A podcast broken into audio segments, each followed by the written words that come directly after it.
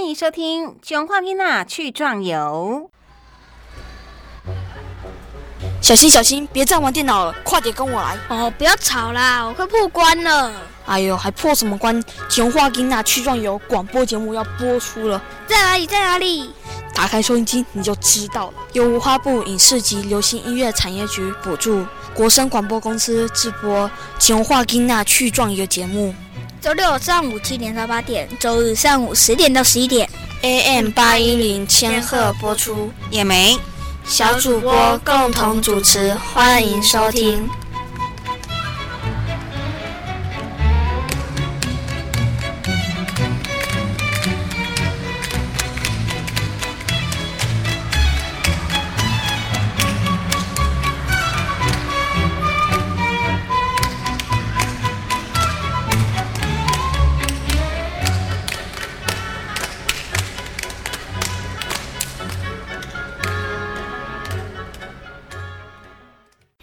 脑筋急转弯。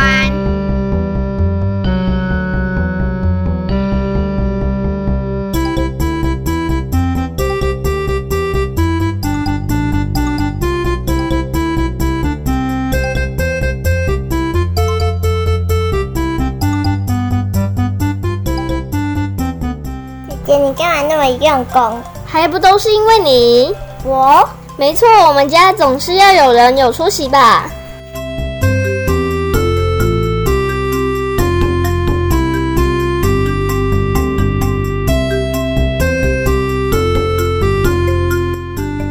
我妈妈是硕士，爸爸是博士，有什么了不起的？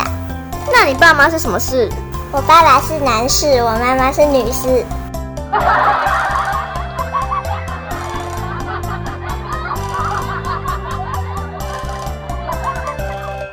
进行今天囧话蒂娜去壮游的访谈单元，呃，现场呢还有我们的小主播燕心，大家好，哎，以及我们要采访的国语日报社的记者张彩凤，彩凤你好，呃，月妹好，燕心好，然后大家好，燕心，你这样子听，你有没有觉得说，哇，记者的工作真的很厉害？嗯，对，你看他要保持很多事情的好奇心，而且要能够抓重点，也不能害羞。这个可以训练，对不对？可以慢慢训练，你觉得可以吗？可以。好，那像现在这样，如果说我们慢慢慢慢训练自己来当一个记者啊，就像刚刚那个张阿姨说的哈，就是她要收集很多不同的菜色哈啊，就是要把它变成文稿哦，就要把材料变成一个啊可以端出来的料理一样哈。嗯。哎，那你还有没有什么关于这方面的问题想要问那个张姐姐的？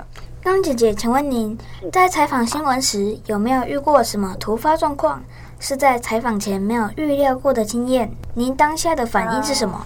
对，嗯，突发状况啊，呃，好，譬如说我有一年去山上采访，然后呢，哎，那个开那个刚好是台风天，就是应该是说，呃，台风快要来了，然后可是呢。呃，我记得我印象最深刻的是，我到了南头有个地方叫东浦，不知道你们有没有听过？哦，哎，温泉很有名哈，就是人们喜欢去泡温泉的地方。那那一年呢，就是我从采访回来，准备要回来了，啊，准备要回来的时候，然后呢，哎，就开始下雨了。然后呢，这个嗯，当下哎，我会觉得有点。害怕，因为只有我一个人开车，我都自己一个人单枪匹马去跑新闻嘛。那但是呢，我又觉得说，第一个是我有时间压力，我今天一定要发稿，好，我一定要回，一一定要出来，从山里面出来，因为山上的通讯不太好啊，一定要出来。然后那那可是呢，当下我又有一点害怕，因为雨势也不小。那可是呢，呃，这样的状况之下，当下你就要判断说。哎，你要不要等雨势小一点再回，再再出来？或者是说，哎，冒着雨势，可是呢，慢慢开，小心的开，没关系。哎，后来我决定，因为我我不知道那个雨到底要下多久。后来我当下就决定说，哎，我一定要赶快出来，因为工完成工作比较重要。然后呢，我就这个开出来了。那一天我真的，我真的觉得自己还蛮幸运的，因为我开出来以后。大概没多久啊，我就接到校长的电话，校长就说：“哎，张记者，你你现在人在哪里？还在山上吗？”然后，然后我就跟他说：“哎，我已经出来了，我已经准备要发稿了，因为呃雨势有点大，那我为了要完成我的使命，所以我就赶快出来。结果没想到那个校长就这时候他才松了一口气，说：哇，幸好你出去了。”好，为什么呢？因为后来那个路段啊，中间有一个路段坍方了。如果我当下没有，当时候没有出来，我可能就要在山里面待上一天，至少要待一天以上才出得来。对，所以有时候真的要面临这样的一个状况，然后你就要当下马上判断。哦，还有一次啊，还有一个更惊险的，我有一次啊要去台中市的，现在是台中市了哈。当年叫台中县，在骊山有一个平等国小，那个环山部落，不知道你们有没有听过？哦，环山部落。对，就是，然后呢，有哈，那因为那个九二一大地震不是灾情惨重吗？那那个要去骊山的路上，本来有两条路，一个是中横嘛，嗯，那一个那中横那边因为断掉了。所以我那一天要完成那个使命，去平等国小采访一个人物。那那个呃那一天我就很早很早我就呃开车上山。我印象中我应该是六点就出发了。我住在彰化，那我六点就出发，然后我开到合欢山，快要到达五里之前，我的轮胎爆胎了。对，那这个时候怎么办呢？你？如果是你们，你会觉得哎，打电话给对方说今天不要采访，还是说还是要执行这个任务完毕？你会你会怎么选择？燕青继续执行啊，继续执行嘛，对嘛？这样，哎，所以你应该会成为好记者，没错。我当然是选择我要当天我一定要完成这个使命，所以我在合欢山上面换轮胎。对，就是我一个，我我个子很小哦，我才一百五十七公分，自己换哦。对，我就在山上用那个呃那个扳手啊、千斤顶啊，准备换轮胎。哇！可是呢，偏偏我会换轮胎，可是偏偏呢，我那一台车是修理车，我还没有换过修理车的轮胎。那个修理车的轮胎哈，它比较大颗，它的那个轮，我那个是我那个是。呃，比较大台的修理车，然后我那个它那个螺丝是比一般的小轿车大颗，所以我用扳手呢，就是我我我个子很小很娇小，所以呢，我怎么搬都没有办法把那个螺丝卸下来。后来我整个人呢就站在到那个扳手上面用跳的，想说整个人的力气应该够大吧，把那个就用跳的把那个就是站在扳手上面一直给它施力嘛，想要把它换下来。结果还是没办法。后来，后来灵机一动，当下我赶快打电话给那个山下那个新进国小的校长啊。当时候，那因为我跑很多学校，所以我认识很多学校。那我我就赶快问校长说：“哎，你们这边哪里有那个就是可以有有那个可以帮我换轮胎，就是修车厂？”后来呢，哎，还幸好那个校长赶快帮我找了一个修车厂。然后呢，上来，那他也要开很久的山路，对不对？因为我们在快到五里嘛，他就开上来帮我换轮胎。那备胎是比较小颗哦，所以那个修车厂的人就告诉我说：“哎，张小姐，你这个备胎哈比较小颗，如果你要上合欢合欢山，你要绕过那个大雨岭的话，你可能要开慢一点。”他说会比较危险。那我当天为了完成使命，那我还是得，因为我跟学校约了嘛，那我不能爽约，所以我就。还是开着，就就是开着，我可以明显感受到我在开车的时候，它确实有比较颠簸一点，因为两因为那一颗备胎它的那个比较小，所以呢会重心比较没那么稳就对了。但是我就这样开上去访问完，然后又开下山，我印象很深刻。我当天来回就是光开车哦，就花了十二小时，因为环山部落是一个非常非常远的地方。对，哇，好了不起，好辛苦哦。对，真的很辛苦。这样回想起来，真的记者这个工作，难怪人家讲说哇，这好像不是人做的哦。对啊，所以请大家千万不要再骂我们说什么没念书就去当记者，不会，我们大部分都很认真、很努力的。没错啊，那我想我们听到这边呢，包括如果收音机旁的小朋友他也在听的话，一定会觉得说哇，这个工作记者好伟大哦！真的，我真的觉得嗯，很多记者都很伟大。啊！而且大家都觉得说，哎，国语日报社不是应该比较单纯吗？哦，也不用去采访什么社会新闻啊，什么什么重大交通。没有想到，哎，因为你要去学校，哇，还是还是经历很多危险的一个采访的状况哈。对啦，其实平常心想，我们真的是比较单纯，因为我没错，因为我刚好也待过一般的那个日报，所以我很清楚。好，那我们当然也也许是比较单纯，但是问但但是问题是要完成使命的时候，完成任务的时候，其实都一样。你哪怕遇到什么状况，你还是得想尽办法去克服。是，那今天我们访问到这边哦，其实时间也差不多。其实就说呃，我们不只是做记者这个工作，好像做任何工作都一样，当学生也是一样，做什么事就是要有始有终，对不对？对啊，如果是我上升的话。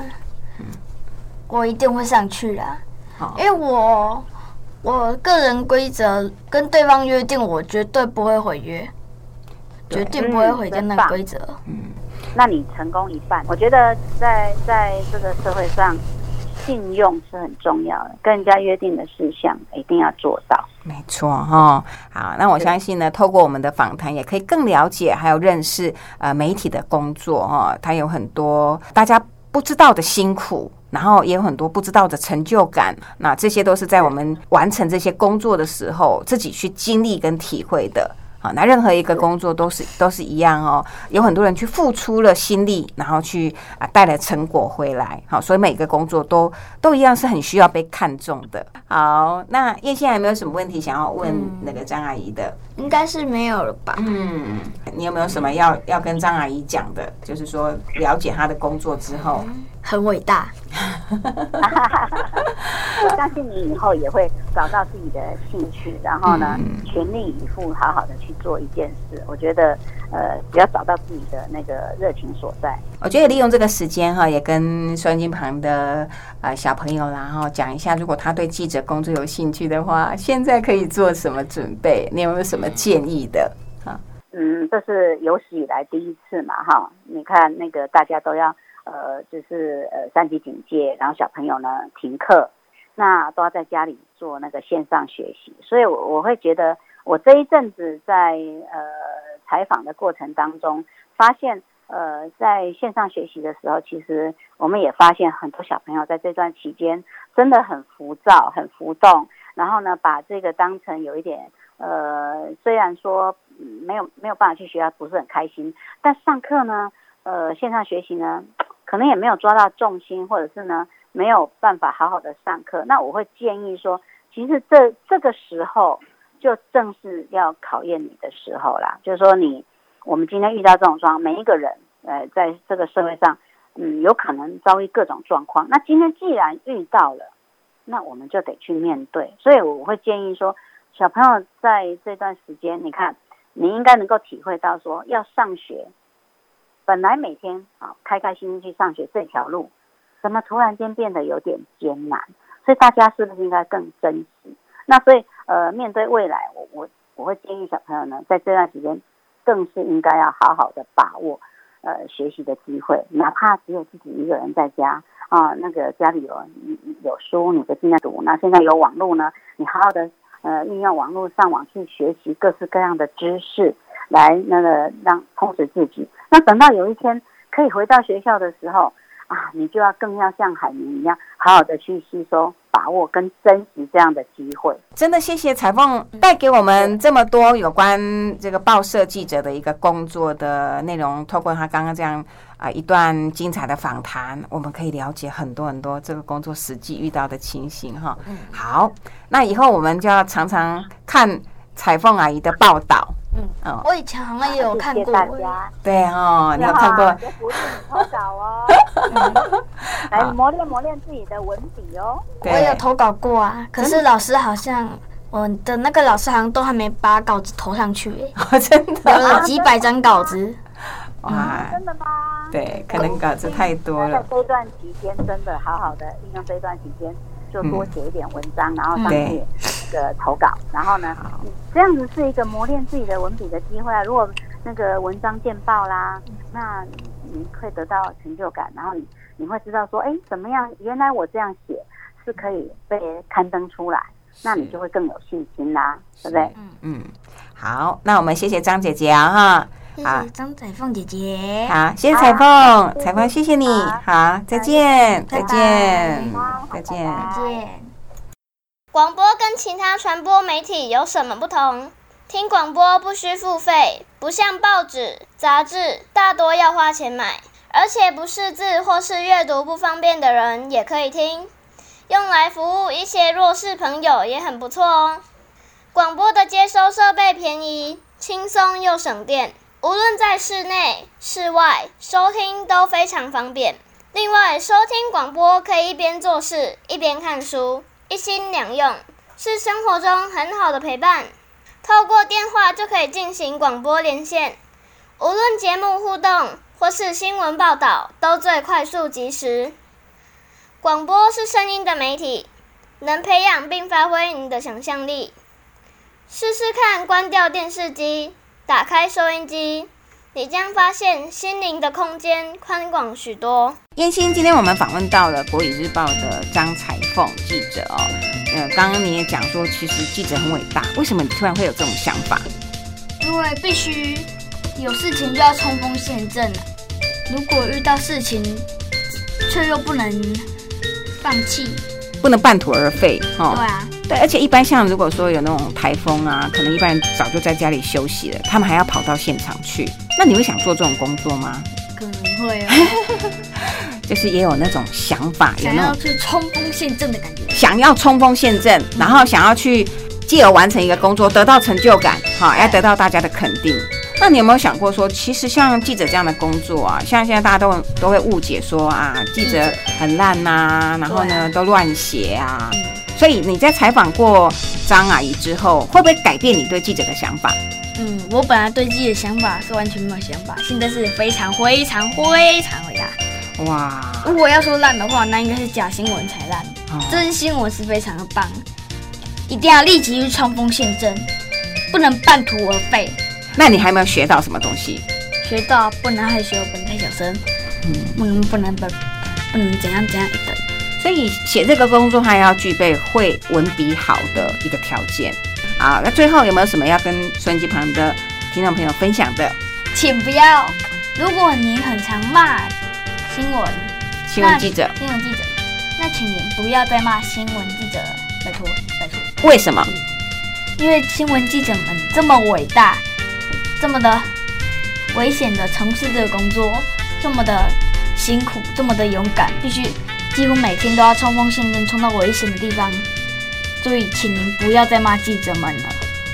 广播人员也是每天都要冲锋陷阵，对，很多东西多到我说不完了。所以，所以，请不要再骂广播新闻记者们了，谢谢，拜托。好，谢谢大家哈。哎，对对，我刚没有问你，你这样子，你这样跟彩凤阿姨聊了之后。你觉得以后如果你去采访别人，会不会比较对你有帮助？哎，他讲话讲得很顺哎。对啊，完全没有。对啊，而且你看，你都还停停停顿停顿这样子，有没有？对，像我们广播的时候就不能够有吃螺顿啊。你看张阿姨一个人可以讲十几分钟哎，那你看你自己一个人可不可以讲十几分钟？我只能讲半秒钟。对呀，那要怎么办？来来，靠近麦克风，靠近麦克风，要怎么办？嗯。嗯。不断的练习，不断的练习，好，练习练让练习让自己可以先讲一两句，然后再来讲一段，然后接下来就是自己可以讲一个节目，这样好不好？好，好，那这就是我们今年的目标了哈。好，谢谢听众们的收听，大家再见。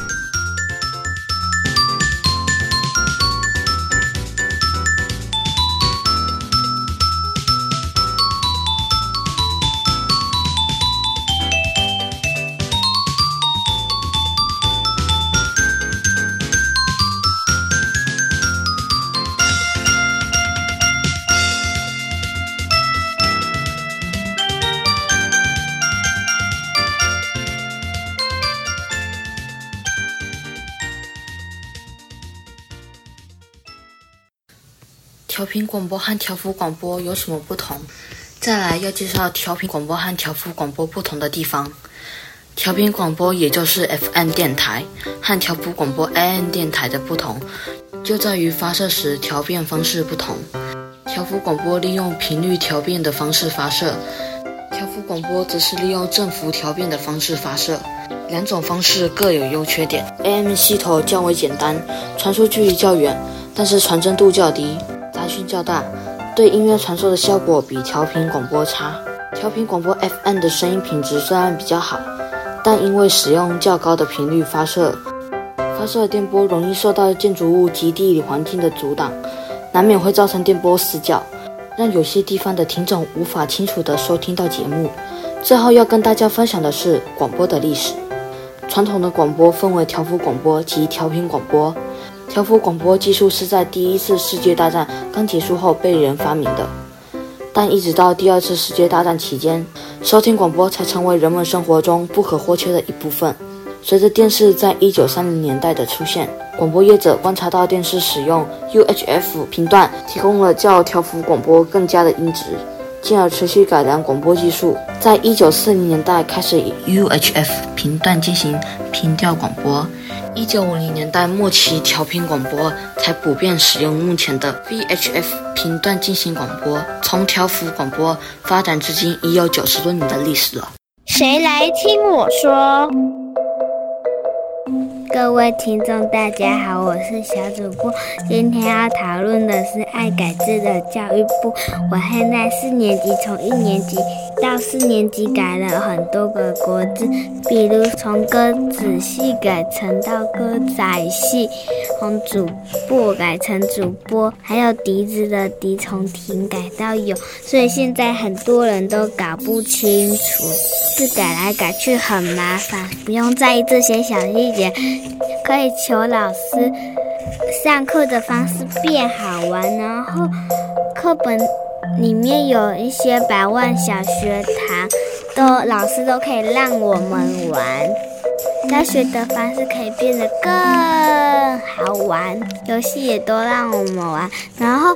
国语每个科目的都有一片光碟，可以让学生购买回去自己练习。然后上面也要有游戏，练习完就可以玩游戏的。所以我希望教育部改成这样子，不用在意那些国字的小细节了啦。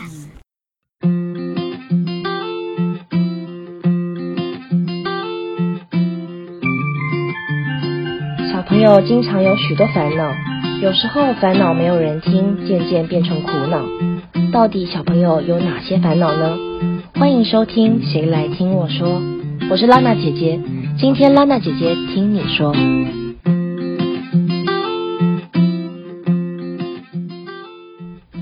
今天来到第二集，拉娜姐姐收到了第二个提问，来自花坛国小的马怡化小朋友，他问说。为什么教育部爱把国字改来改去？对啊，为什么呢？其实改字是为了要让全国的小朋友有一个统一的发音跟说法，这样子以后我们在沟通上讲话的时候就比较不会有障碍，不会听不懂对方在说什么，也不会争论到底谁才是正确的。明明就是歌仔戏，是歌子戏啦，歌仔戏，歌子戏。歌仔戏，歌子戏，歌仔戏，歌子戏，歌仔戏，这样子没完没了。当然，总是改来改去，小朋友一定觉得很烦，对不对？希望啊，我们把全部不对的都改过来之后，就不要再改了。小朋友很厉害哦，没错。比起这些小细节，更重要的是要让上课变得更好玩。娜娜姐姐也支持，学习本来就应该是要有趣的哦。如果每次都是照着课本念，一定无聊透了。如果在教室里就可以一边玩游戏一边学习的话，我们一定会更专心听老师说的话，更投入在课堂里面，对不对？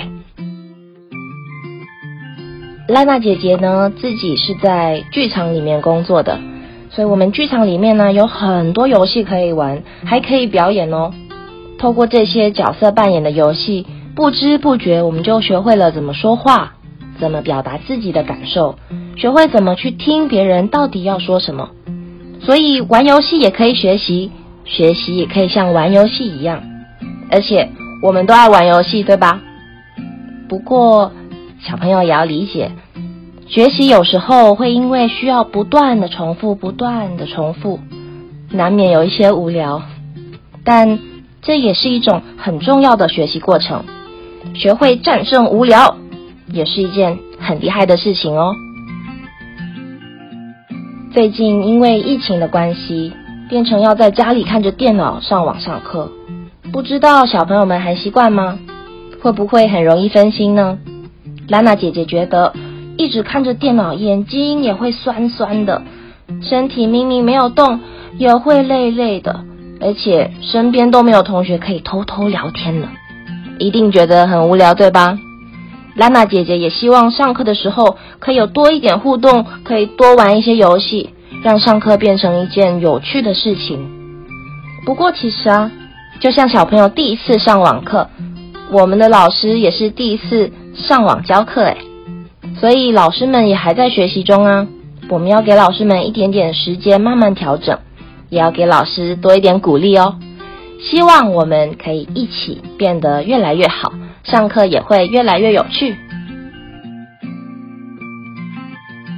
今天的谁来听我说，先说到这里。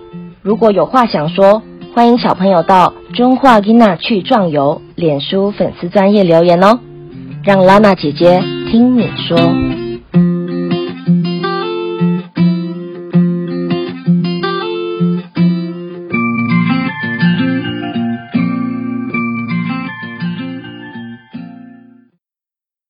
片的故事。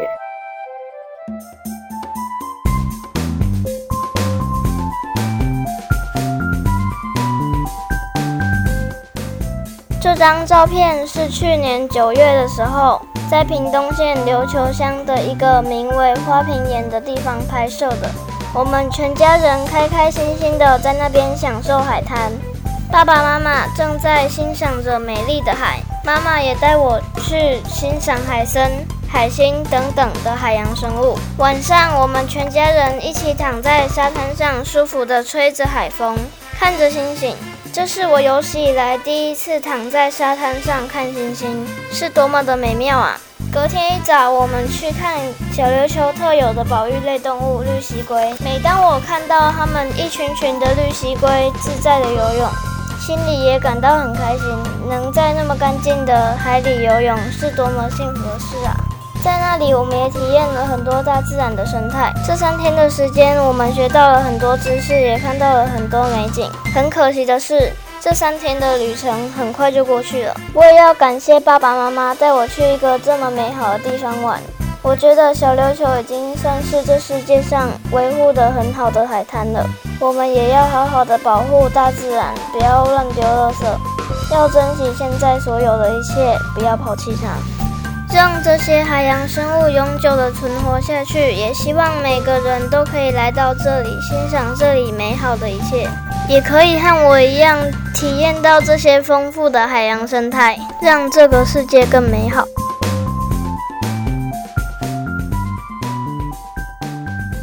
中华吉娜去壮游，在听完今天精彩好听的单元，不知道大朋友小朋友是不是也觉得时间过得非常的快，非常的充实呢？我们在节目当中听到了小朋友问，为什么教育部都喜欢改来改去？的确，好像很多学生都会觉得自己在教改的过程成了实验白老鼠哦。那么家长也会无所适从，可是这就是一个必经的过程，很多的政策。它其实是没有办法完全的。顾虑到每一个不同的个体，那我们就要在成长的过程中靠自己去摸索突破，然后呢寻求成长。我们的小主播访问啊，四处行脚，也不就是这样的一个机会吗？让他们借由探索，然后呢了解啊，除了借由广播媒体的一个训练，到电台录音室有机会一起参与节目的制播去采采访，那么我想呢，也是一个很好的。职场的体验，同时呢，在这个体验当中，也要学习对自己负责任。那么，同时呢，又能够努力的去完成每一个我们在节目当中交办的任务。哇，真的也要特别的感谢参与的啊小朋友，还有他们辛苦的家长哦。好，那我们也再次谢谢文化部影视及流行音乐产业局的补助，让我们有这样的资源呢，可以制作。更好的节目内容分享给大家，那也希望呢，小朋友如果有什么问题、烦恼要提出来的话呢，你可以到我们。中华伊娜去壮游的脸书粉丝专业来留言，搜寻中华伊娜去壮游就可以了，或者是到我们国声广播公司的啊这个 FB 啊这个脸书来留言，或是看到连结也可以哦。那我们的节目呢也会同时在商岸这个呃播客的平台来播出。再次的谢谢大家今天的收听，在还没有解封之前，我们都靠着在心里面安了。一双隐形的翅膀，可以呢自由自在，不受限制，到处翱翔。那么当然呢，呃，开始放暑假了，这段时间也可以趁机会。多看一点书啦，充实自己哦。漫长的暑假，今年很多营队都取消或是改成线上的方式来办理了。那小朋友都在喊无聊哦，家长也很头痛。我们真的需要一双隐形的翅膀。那么也期待呢，可以早日的解封。好，最后跟大家说声再会，下个礼拜还有更精彩的节目单元哦。啊，希望小朋友、大朋友继续锁定收听，下礼拜见，拜拜。